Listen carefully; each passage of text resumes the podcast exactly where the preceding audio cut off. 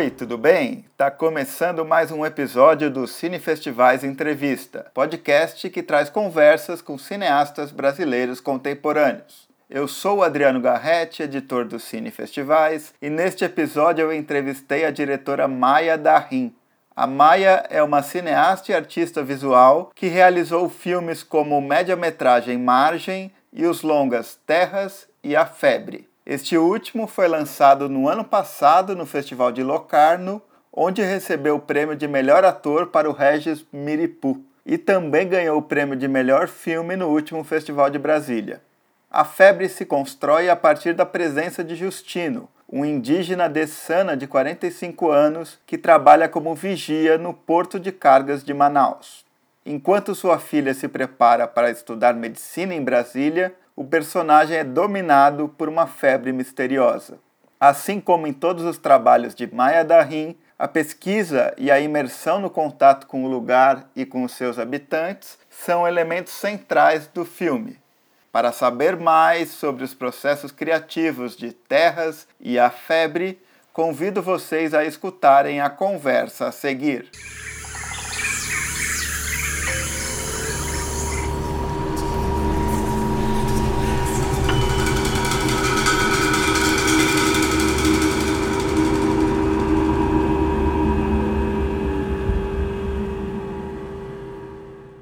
Dando uma olhada na sua trajetória, na sua biografia, eu vi aqui que você é graduado em cinema e artes visuais lá na Le Frenoir, né, na França, que é uma escola bem reconhecida, né? E é mestre em cinema e história da arte pela Sorbonne Nouvelle, né? Aí, o que eu queria te perguntar, para a gente começar essa conversa, é que você talvez traçasse um pouco uma relação entre essa atividade acadêmica e essa atividade prática mesmo, de direção de cinema, pensando sobretudo numa ideia de pesquisa, assim, como que essa ideia de, de pesquisa está presente nesses dois campos de atuação. Uhum.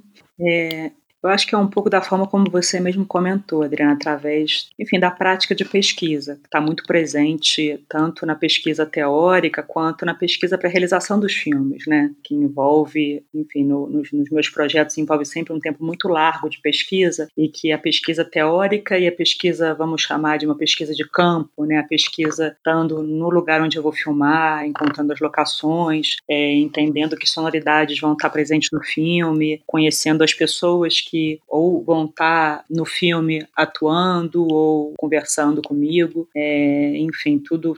Os projetos eles sempre envolveram um, um trabalho grande de pesquisa. Eu sinto que essas, né, essas duas práticas é, elas acabam se encontrando e se, e se alimentando. Para mim, sempre, mesmo antes de ir para o Frenoir, eu fui para o Frenoir em 2010, eu já tinha terminado uma graduação em desenho industrial na PUC, no Rio, depois eu fiz uma pós-graduação em arte e filosofia na PUC também. Então, de alguma forma, eu sempre fui intercalando assim momentos de um mergulho é, mais profundo na teoria com, com a prática. E para mim sempre foi muito importante, porque à medida que eu ia realizando os projetos, questões iam surgindo, eu tinha vontade de investigar coisas que, que para mim era importante poder recorrer à teoria e à academia, né, e o ambiente acadêmico como um espaço também de trocas e de, de abrir outros, né, outros diálogos, é, diferente daquele que, dos que eu encontrava é, à medida que eu estava desenvolvendo os projetos e em campo, né. Normalmente quando eu faço pesquisa, muitas vezes, assim, especialmente nos primeiros projetos nos documentários, eu ia sozinha e passava alguns meses nos lugares onde eu filmei. Então, para realizar o Terras e o Margem, eu fui ali para a fronteira entre o Brasil, a Colômbia e o Peru. É, a ideia inicial vinha de fazer um filme sobre regiões de fronteira do Brasil com a América Latina. No começo era uma coisa muito ampla ainda, eu fui pesquisando diferentes regiões, até que um amigo estava viajando ali por, por Letícia Tabatinga e lembrou desse projeto e me ligou de lá mesmo e disse: Você tem que vir para cá, eu acho que é aqui que você vai, vai querer filmar. E daí eu fui, passei dois meses lá, aluguei um quartinho e passei passei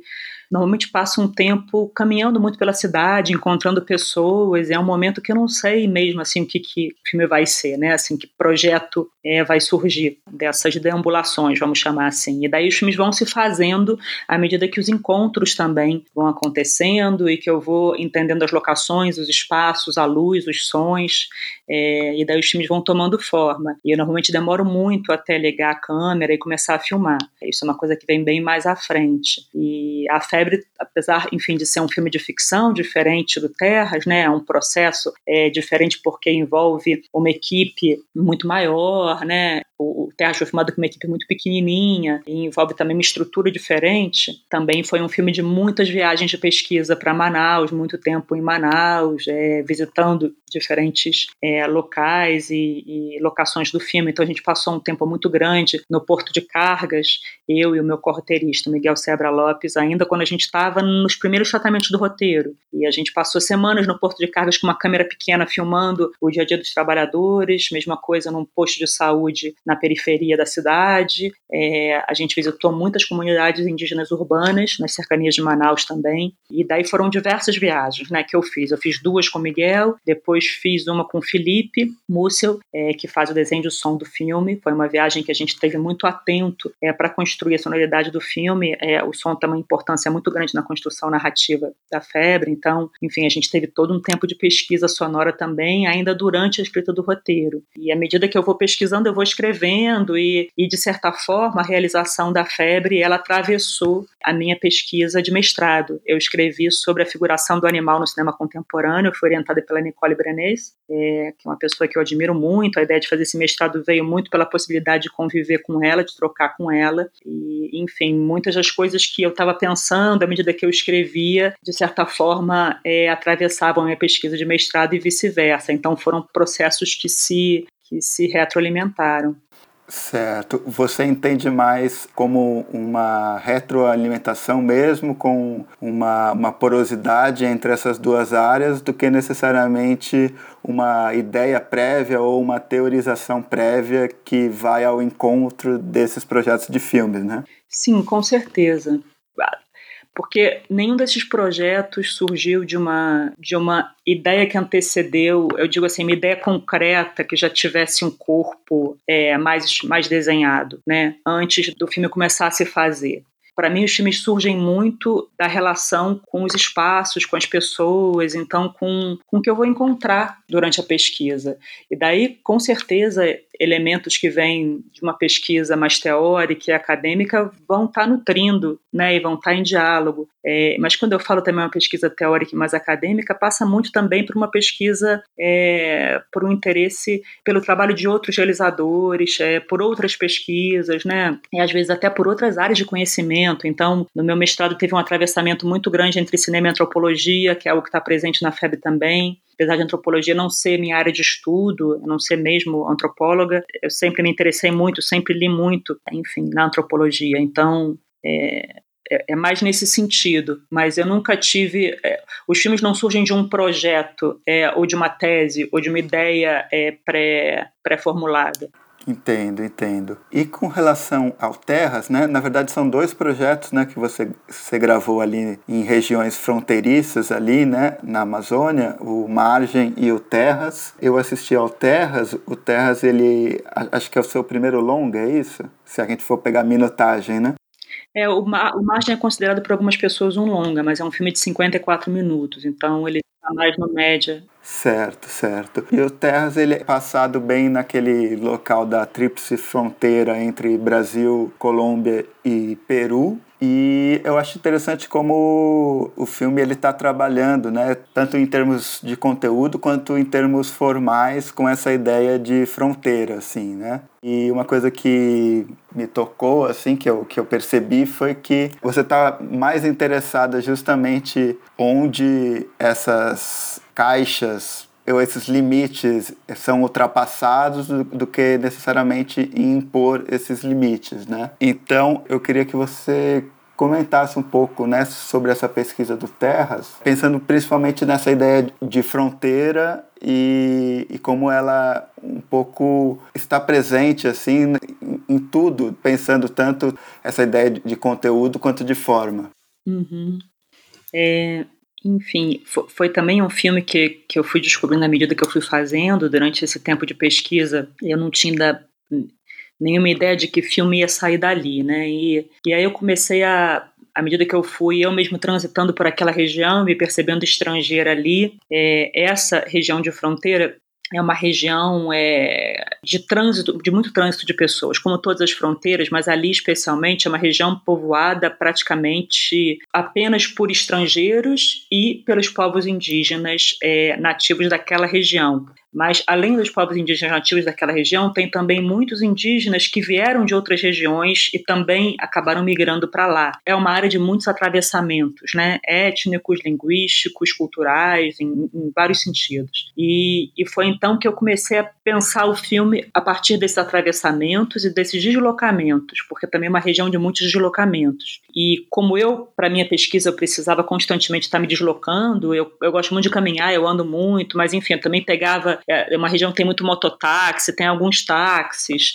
Eu comecei a conversar muito com os taxistas e eu ia para o porto, conversava com os barqueiros e acabou que, essas, que as pessoas com quem eu fui traçando, né, assim, travando esses encontros, é, foram se tornando personagens do filme. Então, enfim, é, o filme vai se construindo a partir desses trânsitos, é, dos taxistas, dos barqueiros, das pessoas que caminham do interior da floresta até a cidade para trazer os produtos dos seus plantios para serem vendidos nas, nas feiras da cidade, é, e dos povos é, daquela região que, de certa forma, estão também sempre transitando, porque muitos vieram de diferentes regiões, por exemplo, da Colômbia, e foram desplaçados por conta das Farc, acabaram vindo é, encontrando um refúgio nessa região de fronteira. É uma região muito violenta também, o filme não toca nessas questões diretamente, mas é uma região que teve movimento de tráfico muito forte nos anos 70 e 80, e hoje em dia ainda é muito presente. Então, é uma região de muita violência, é, mas que também acolhe muitas pessoas da Colômbia e do Peru que buscam entrar no Brasil através da fronteira, para quem sabe ir para fora do Brasil, né, ir para outros continentes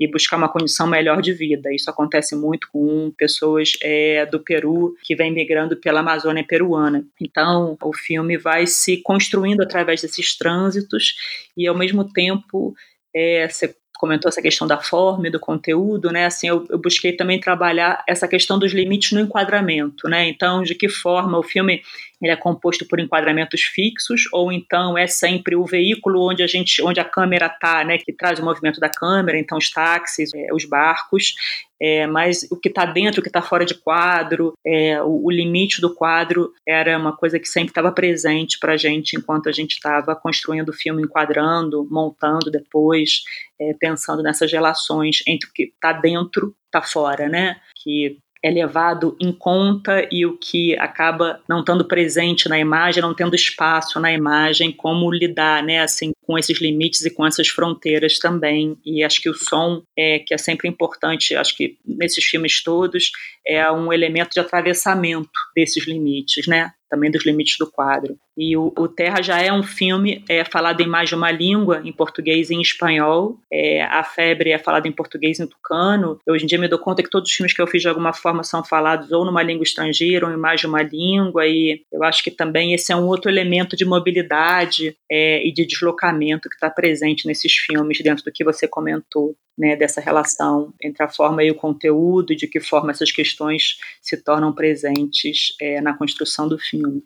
É, com certeza. Queria passar para a febre. Uma primeira pergunta que eu queria fazer é relacionada aos primeiros planos ou as primeiras sequências de, de cada um desses filmes, né? Porque no Terras tem vários planos, né? Em que a gente vê desde o, de o solo, né? Mais árido até a chegada do asfalto, né? E sempre muito com essa ideia do som também como um elemento muito importante, um elemento narrativo, né? No Febre, eu acho. É, eu gosto muito do primeiro plano, que, que eu acho que, que é um plano muito simples, assim, né? Na, na concepção, um, um zoom out, né? Do personagem. E ele tá meio piscando os olhos, né? porque ele tem esse, esse trabalho noturno, né? E eu gosto muito de como que entra, né? O, o som primeiro mais fortemente os sons da natureza e depois entra todos aqueles sons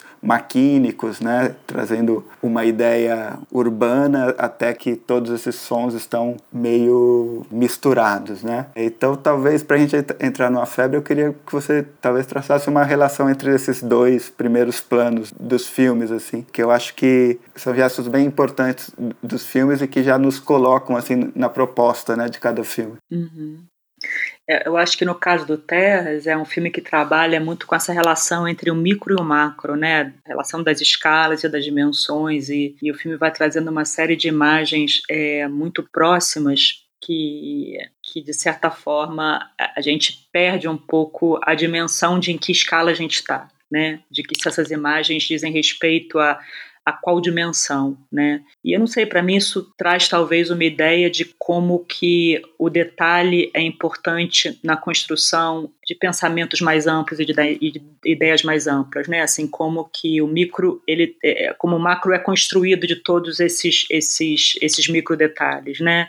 É, e como o detalhe é importante é, quando a gente pensa também uma macropolítica, né? Então, como cada uma daquelas vidas, daquelas presenças, daquelas existências, e daí eu falo das vidas não só humanas, mas também todas as vidas não humanas que constituem aquele território ali de fronteira, é, e que, de certa forma, essas imagens mais próximas, eu acho que é um gesto de aproximação a essas outras vidas, né? É, isso vai estar presente de alguma forma na febre, mas de uma outra maneira. E na febre, nesse primeiro plano que você, você relaciona, eu sinto que essa presença do ambiente, do que a gente chama de meio ambiente, né, que na verdade é a vida, são todas as vidas que nos circundam, né, que, que estão ao redor da gente, isso surge através do som. É, e de novo, acho que traz essa questão para o personagem do Justino, né, que está nesse interlugar, nesse espaço de não pertencimento, né, de, de, de ter feito um movimento de migração para buscar uma condição melhor de vida, mas não ter encontrado um pertencimento, um acolhimento nesse novo lugar onde ele, ele veio morar. E desse, né,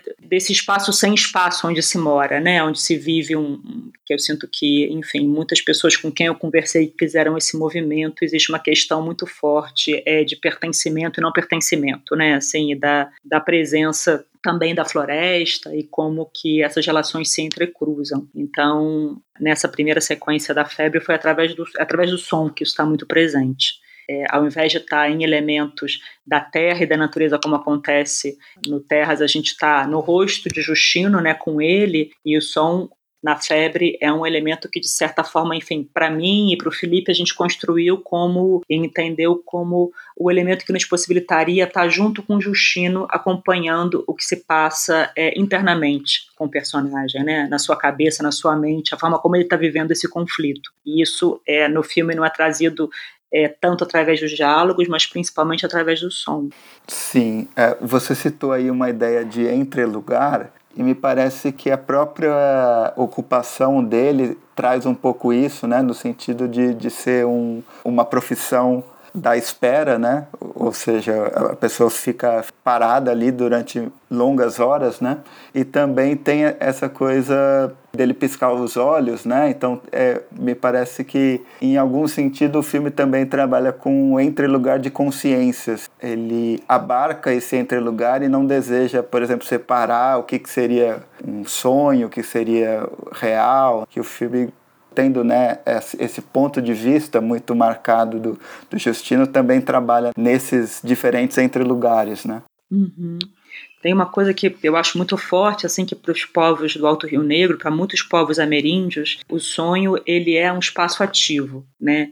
Então, o sonho não é um, um momento de ausência, onde a gente se retiraria, né, da, das nossas atividades e onde as coisas não têm consequência, vamos dizer assim, né? Ao contrário, o sonho ele é formador de mundo, ele constitui, ele gera coisas, ele atua no mundo, ele atua no real, né? Em vários sentidos. Obviamente, eu não sou a melhor pessoa para falar sobre isso. Acho que o Reginaldo, a Rosa vão poder né, aprofundar essas questões muito melhor do que eu, mas foi nessa direção que a gente buscou construir na Febre o sonho como esse espaço é, muito ativo também, né? E um espaço que está entremeado, que não é dissociado, não é separado da realidade.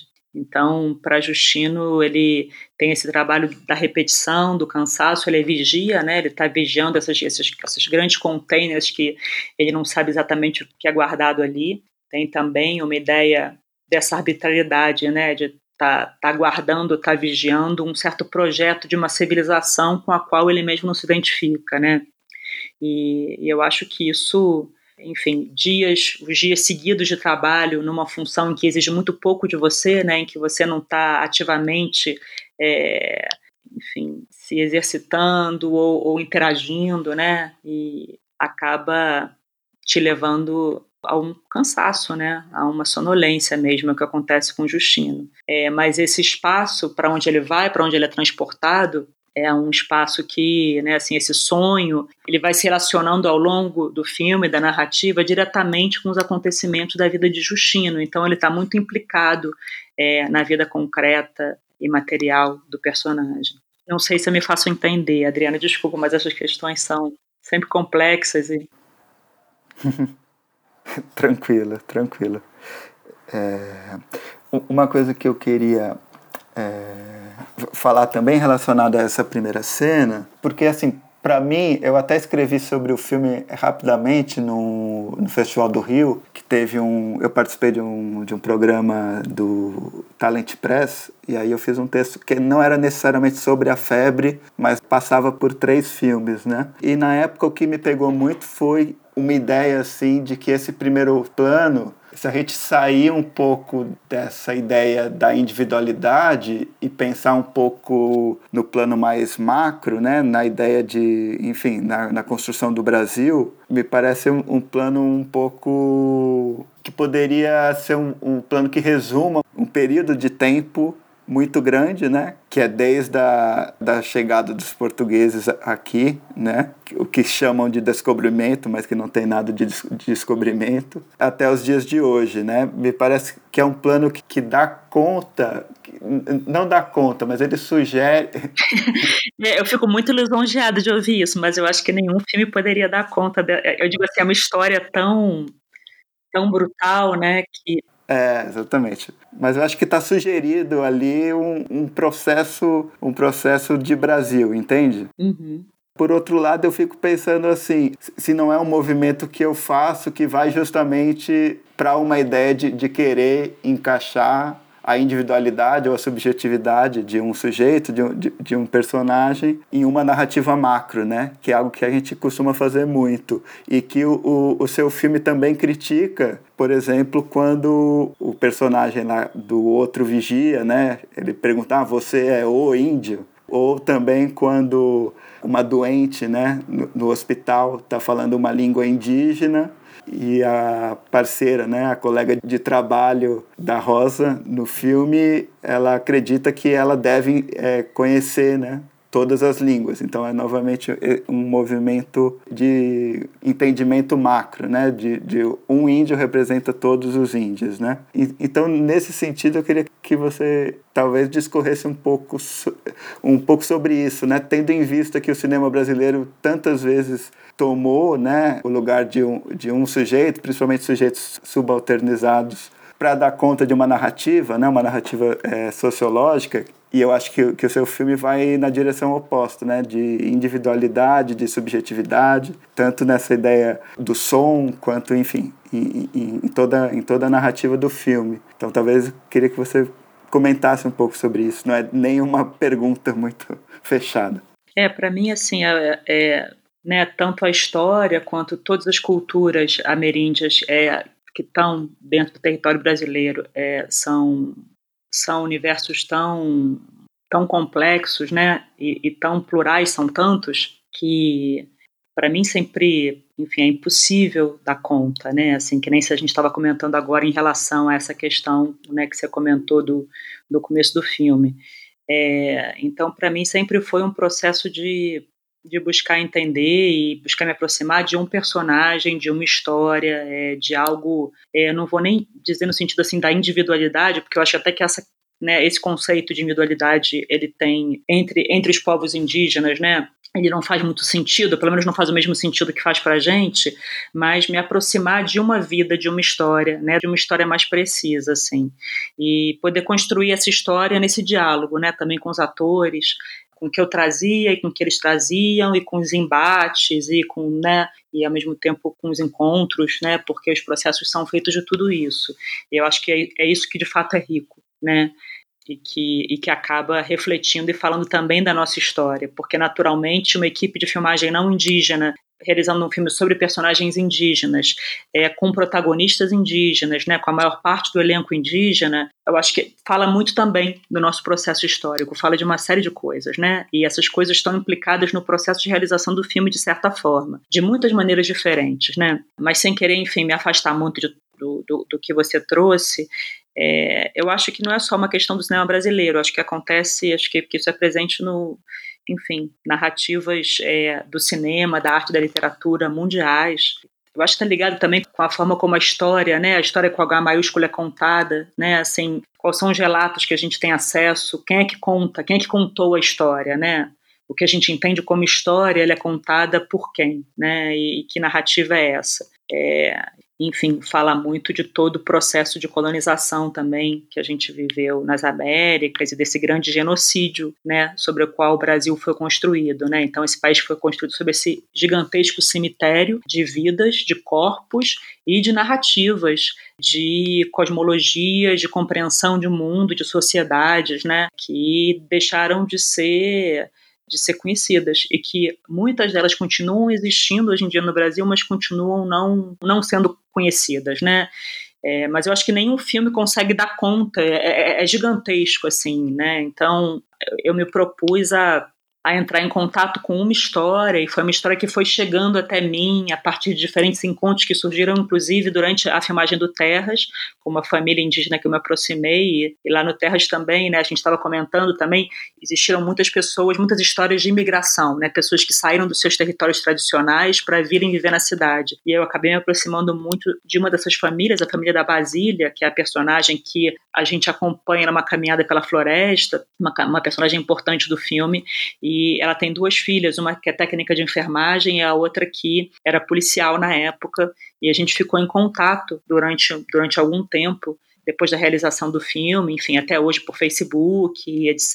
E foi então que surgiu o desejo de poder é, contar a história de uma família que, que migrou para a cidade e cuja filha é técnica de enfermagem. Como eu tinha que passar muito por Manaus para chegar até a fronteira tríplice, eu tinha o desejo de também poder filmar em Manaus, porque me interessava muito a relação entre a Zona Franca, o polo industrial e a floresta, essa relação tão próxima entre esses dois projetos de, de mundo e de sociedade, né? Uma compreensão de mundo e de sociedade que vem dos povos da floresta e uma outra compreensão de mundo e de sociedade que vem das sociedades ditas ou que se compreendem como sendo ocidentais, enfim. Apesar da Europa não achar que a gente é muito ocidental, mas enfim, essa é uma outra discussão mais complexa. Sim, eu acho que ultimamente alguns filmes estão tentando abordar a questão da evangelização dos índios, né? Não só filmes, mas estudos, né, que tentam abordar esse fenômeno, né, da, da evangelização e que de alguma maneira também estaria dentro de um processo de aculturação né, dos povos indígenas. Eu falo isso porque eu acho interessante como que a igreja evangélica aparece no, no, no seu filme, acho que em, duas cenas, né? É, um, é uma cena que o, o Justino sai para comprar cimento, né? Aí ele para, conversa e, o, e o filme observa, né? Essa cena em que estão é, pessoas indígenas num culto evangélico, né? E ele só está observando ali pela janela, ele chega, cumprimenta e se vai, né? Então, me parece assim, é uma cena super rápida, né? Não deve, não deve durar nem, nem dois minutos, assim,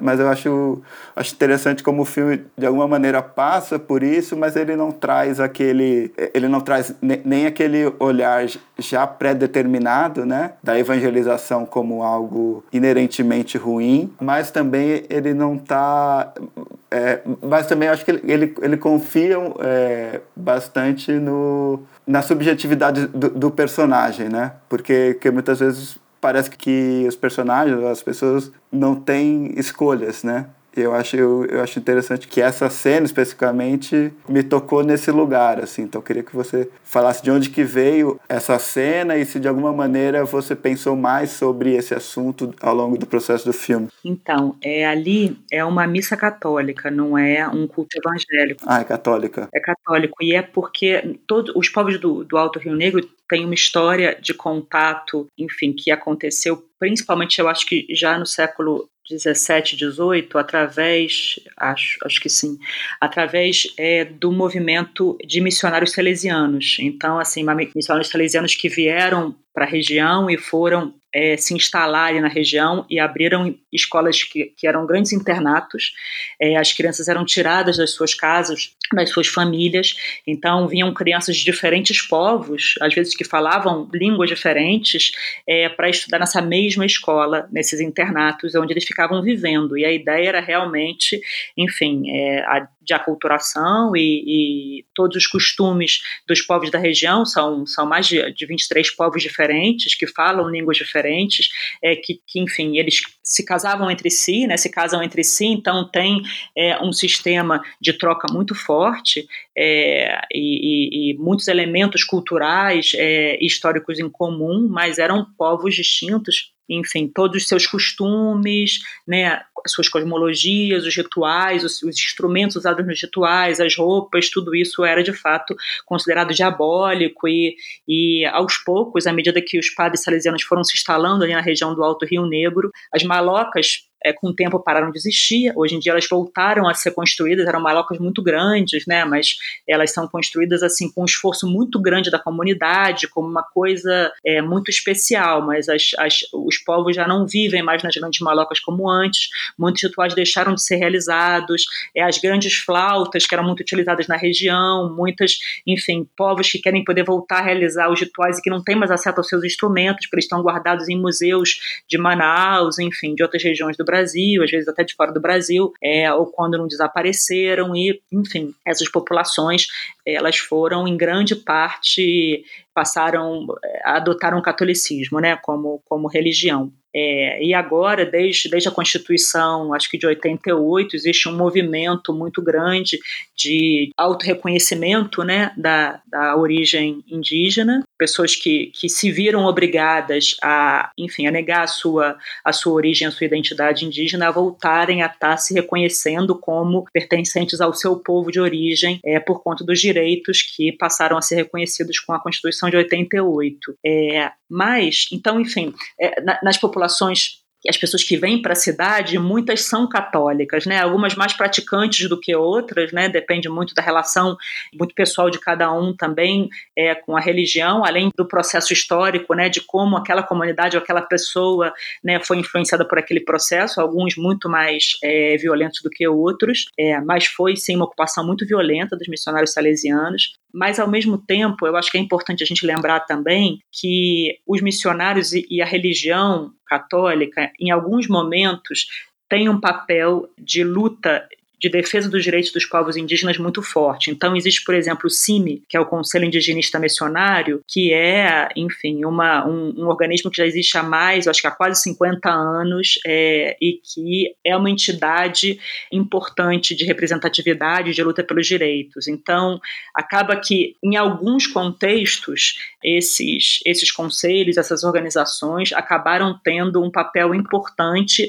é, especialmente durante a ditadura também, ou em momentos momentos aonde é, os direitos dos indígenas, é o momento que a gente está vivendo hoje em dia, né? Então, eu acho que é importante a gente colocar as, questões, as questões numa perspectiva histórica mais ampla, é, porque elas de fato são complexas, né? E eu acho que a cena do filme, a gente não, não se propõe a mergulhar nisso no filme, porque para o Justino, para o personagem, né? A esposa dele faleceu, a gente tinha compreensão interna na história de que talvez ela fosse mais praticante do que ele. Quando ele passa ali, ele encontra pessoas da mesma comunidade dele, indígenas, que vão se, que, que passam a se encontrar é, nas missas, né? Isso é muito comum na cidade. Então, é, às vezes você tem bairros onde vivem pessoas de povos diferentes é, que vivem naquele mesmo bairro e você tem missas é, que são proferidas na, na língua indígena e que é um momento também das pessoas se encontrarem, acaba sendo um momento de encontro e de comunhão. É, então, no filme essa cena surge nesse sentido, é, mas com certeza ela traz, enfim, ela traz uma semente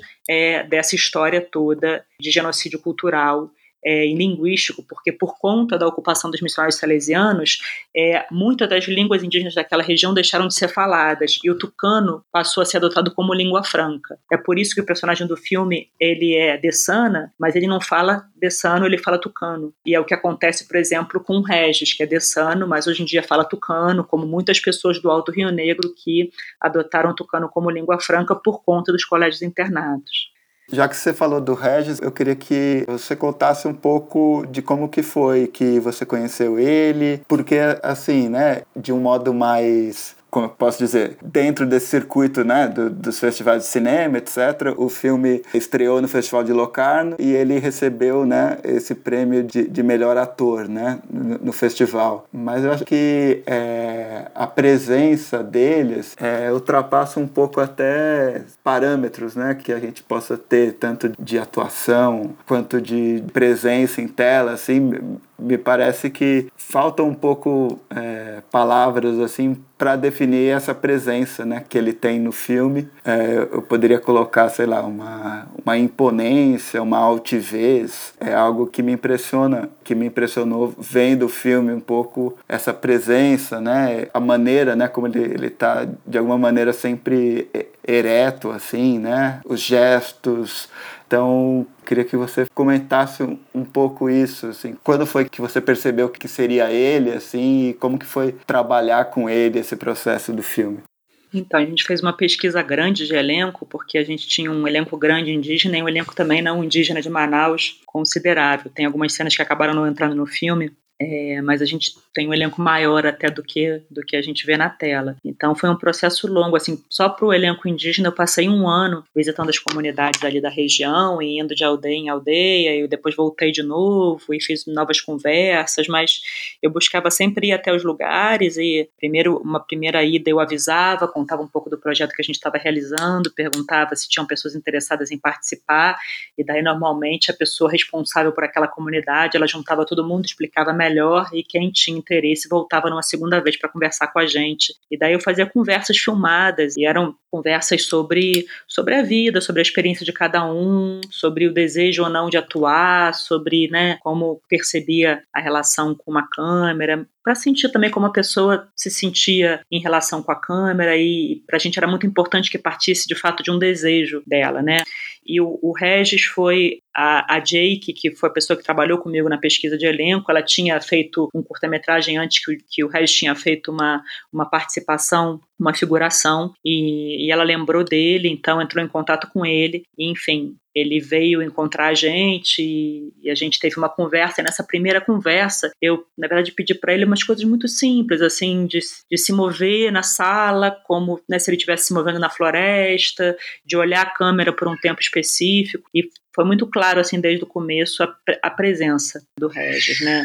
A forma como ele está realmente no presente, que é uma coisa muito rara nos nossos dias, né? E, e, e o Regis tem uma força muito grande do olhar e, e essa presença que você comenta. E, foi então que eu entendi que era ele, Justino, né? E a gente teve um período longo de ensaio a partir disso, já com o elenco todo indígena, a gente passou dois meses ensaiando, e foi o momento em que a gente descobriu o filme juntos, eu tinha um roteiro, já uma versão do roteiro, mas esse roteiro eu fui reescrevendo com eles, porque, enfim, além da gente ter trabalhado muito a partir de improvisações, a gente lia o roteiro junto, depois deixava de lado e improvisar aquela cena. Tinha também a questão da língua, né? Então eles, eles traduziam a cena para o tucano na cabeça deles, né? A gente chegou a pensar em transcrever para o tucano, mas a gente logo viu que, enfim, é uma cultura oral e que essa transcrição não seria o melhor método para a gente trabalhar. É, inclusive, todos os atores indígenas tinham uma memória assim impressionante. Eu acho que pelo fato de, né? Terem culturas orais e estarem muito acostumados a escutar e, e, a memorizar e a relatar histórias. Então, né, a memória e a presença nas histórias era muito grande e a gente trabalhou muito também a partir de contação de histórias. Então, a gente começava o todo o nosso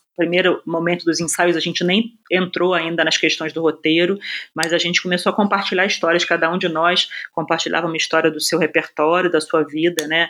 É, alguns dos atores vinham de regiões diferentes ou de povos diferentes, apesar de todos falarem tucano. É, eu e Amanda Gabriel, que foi minha parceira na preparação do elenco, né, somos, não somos indígenas, então também temos as nossas histórias outras, e foi uma forma da gente, enfim, trocar essas experiências de vida e entender que história era essa que a gente queria poder contar junto, né?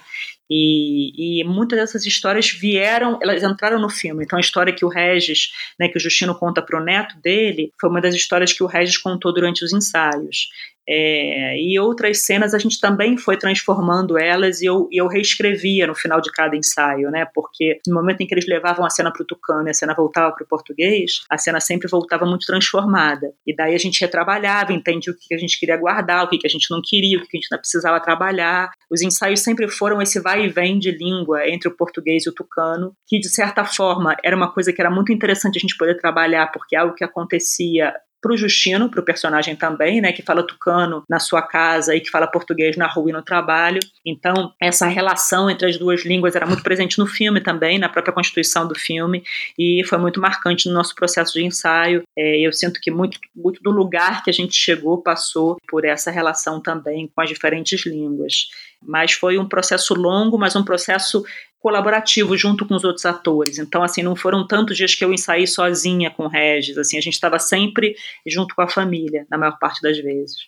Certo, certo. A gente falou um pouco aqui dessa ideia de fronteira, né? Inclusive em termos formais, né? Como muitas vezes os seus filmes são um tanto porosos, assim, né? Tem muito esse fator muito forte da pesquisa. É, então, eu queria que você talvez comentasse um pouco mais, né? Porque costuma ser uma, uma pergunta usual, né? Quando alguém costuma fazer documentários e é, em seguida faz um filme de ficção, né? Como que seria essa transição? Mas, ao mesmo tempo, como a gente estava falando aqui, é claro, os filmes de, de ficção têm os seus elementos próprios, né? De encenação, mas, mas não me parece que sejam dois mundos tão distintos quanto a gente costuma colocar em, em caixinhas, né? Então, queria que você falasse um pouco como que foi para você essa mudança, documentário ficção e pensando um pouco ainda mais nesse processo de relação com os atores.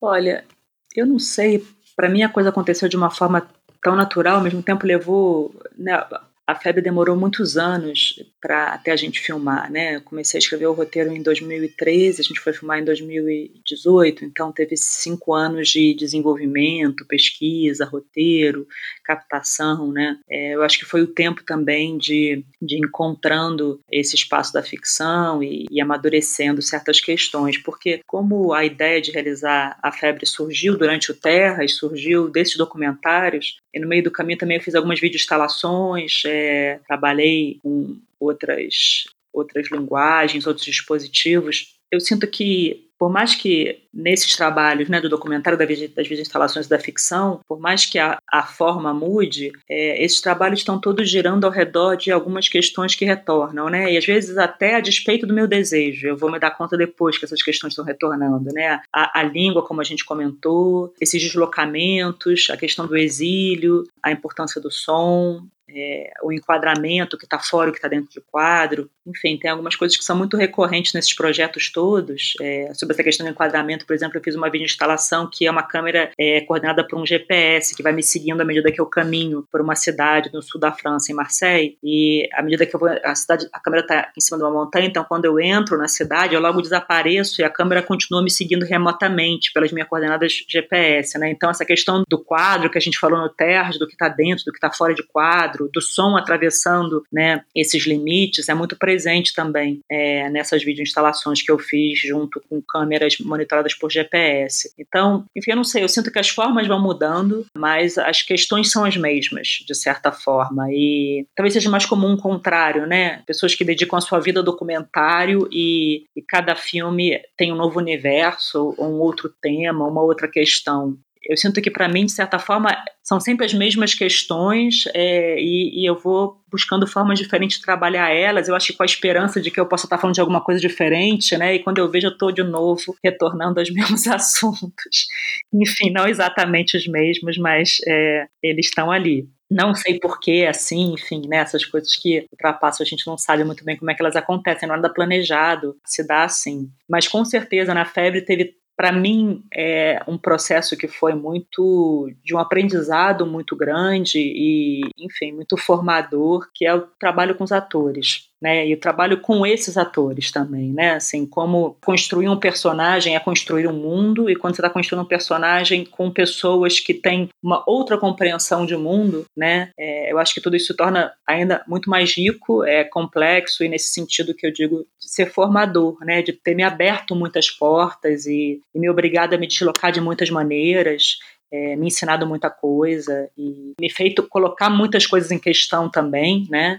Para que elas possam estar tá se transformando de alguma maneira. E claro que essas transformações não são fáceis, né? São estruturas muito rígidas. A gente é educado em estruturas muito rígidas, né? Então, a gente vê hoje em dia, né, com acho que o Covid está ali abalando um pouco essas estruturas, espero eu de alguma maneira, e a gente vê como é difícil, né, assim, como o sistema rapidamente encontra soluções para continuar repetindo os mesmos modelos. Mas, enfim, foi uma experiência muito rica trabalhar com eles, com, com a Rosa, com o Regis, com todos os atores é, indígenas e também os não indígenas do filme. É, e eu sinto que, para mim, a febre se fez muito na relação com os atores. É um filme que é, o trabalho dos atores está no centro do processo e ele que veio a ditar as minhas escolhas de fotografia, de som, apesar de isso já tá, né, certas escolhas já estarem presentes em outros trabalhos meus e de certa forma já ser algo, mas assim, a forma como isso se dá no filme foi veio muito do trabalho dos, com, com os atores. Eu fui descobrindo à medida que a gente ia ensaiando. Certo.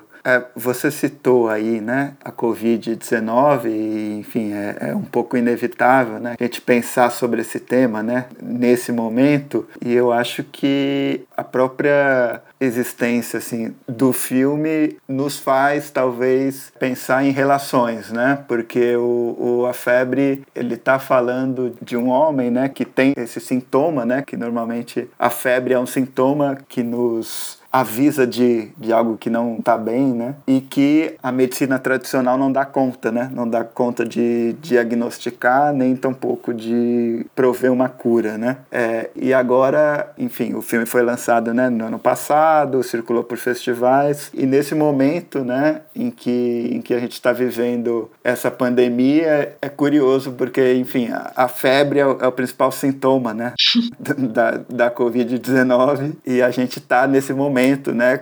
Talvez descobrindo que, que o antigo normal não era tão normal assim, né? Ou, enfim, escancarando isso, né? E também sem saber direito o que, que vem por aí, né? Então, eu queria que você falasse como que você está vivendo esse momento e como que ele te fez um pouco olhar de maneira diferente, talvez, para o filme nesse momento que a gente está vivendo. Eu, eu não sei, para mim é difícil nesse né, outro olhar para o filme, porque como ele foi realizado no momento em que não é tão anterior ao Covid, e, é, eu entendo que tem um atravessamento no sentido de que a gente possa, a gente, através da experiência que a gente está vivendo agora, a gente pode olhar o filme de uma outra maneira, né? E algumas pessoas que assistiram antes vêm comentar sobre isso comigo, ou que assistiram agora trazem essa questão também forte, assim, dessas relações. É, a doença para os povos do Alto Rio Negro, né, e para os povos, para muitos povos ameríndios também, ela tem um sentido muito mais amplo do que para a nossa cultura, né, para a nossa compreensão, para a nossa medicina. Ela não é algo que está atuando apenas sobre o corpo físico da pessoa que está adoentada, é, mas que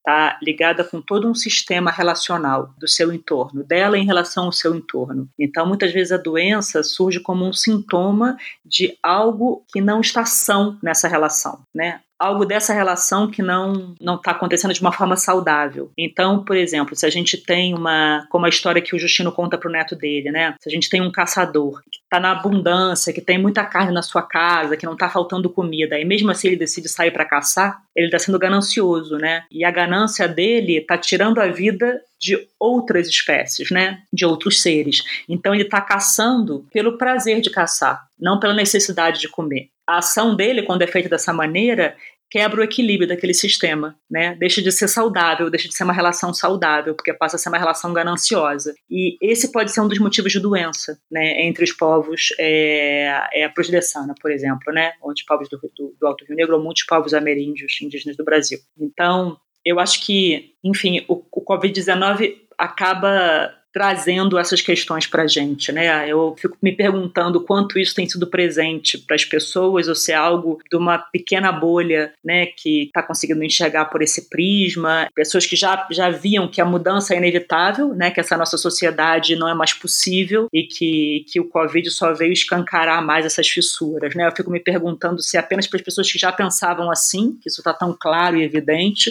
ou se de fato o Covid pode trazer transformações é, é, e questionamentos, enfim, uma parcela mais ampla da população. Eu espero que sim, não sei. Eu acho que isso a gente vai ver aí nos próximos, nos próximos meses, nos próximos anos, né? Acho que não, não foi, foi um certo abalo sísmico, né? Acho que esses abalos não, não é muito rápido que as coisas respondem a eles. É, acho que vai ter um tempo até tudo decantar e a gente ver o que, que, o que, que vai surgir daí. Mas o que eu sinto é isso, é que o Covid veio escancarar essas fissuras que já estavam presentes há muito tempo e que não são mais possíveis né? não são mais sustentáveis, enfim, para o planeta onde a gente habita. Sim, e é curioso né, que, que você foi comentando um pouco né, essa visão dos povos indígenas sobre essa questão da doença, dos sintomas e da falta de necessidade né, de, de se fazer algo ou de, de algo não ser essencial e mesmo assim a pessoa fazer por ganância. Né? Enfim, é um paralelo inevitável que a gente tem né, com essa questão da quarentena, enfim, do que, que é essencial do que não é, o salão de, de cabeleireiro é essencial ou não é. Eu acho que, que dá para fazer várias aproximações, né? Sim. Eu diria que eles estão mais pé no chão, né? Eles estão um pouquinho mais pé no chão. Eu digo assim, pensando se a caça é essencial ou não, e a gente no salão de beleza aqui de fato. Enfim. pois é, complicado. Mas eu acho que a gente, a gente falou bastante do, do filme. Eu queria te fazer. É, primeiro perguntar se você achou que é, se a gente deixou escapar algo que, que você queria falar e, e depois pensar um pouco nesse seu processo de, de trabalho, né, que normalmente é um processo de pesquisa, é um processo que, que dura vários anos. Então eu queria perguntar se você já está dentro de um outro processo, seja pensando em cinema, seja pensando em, em outras artes. Uhum.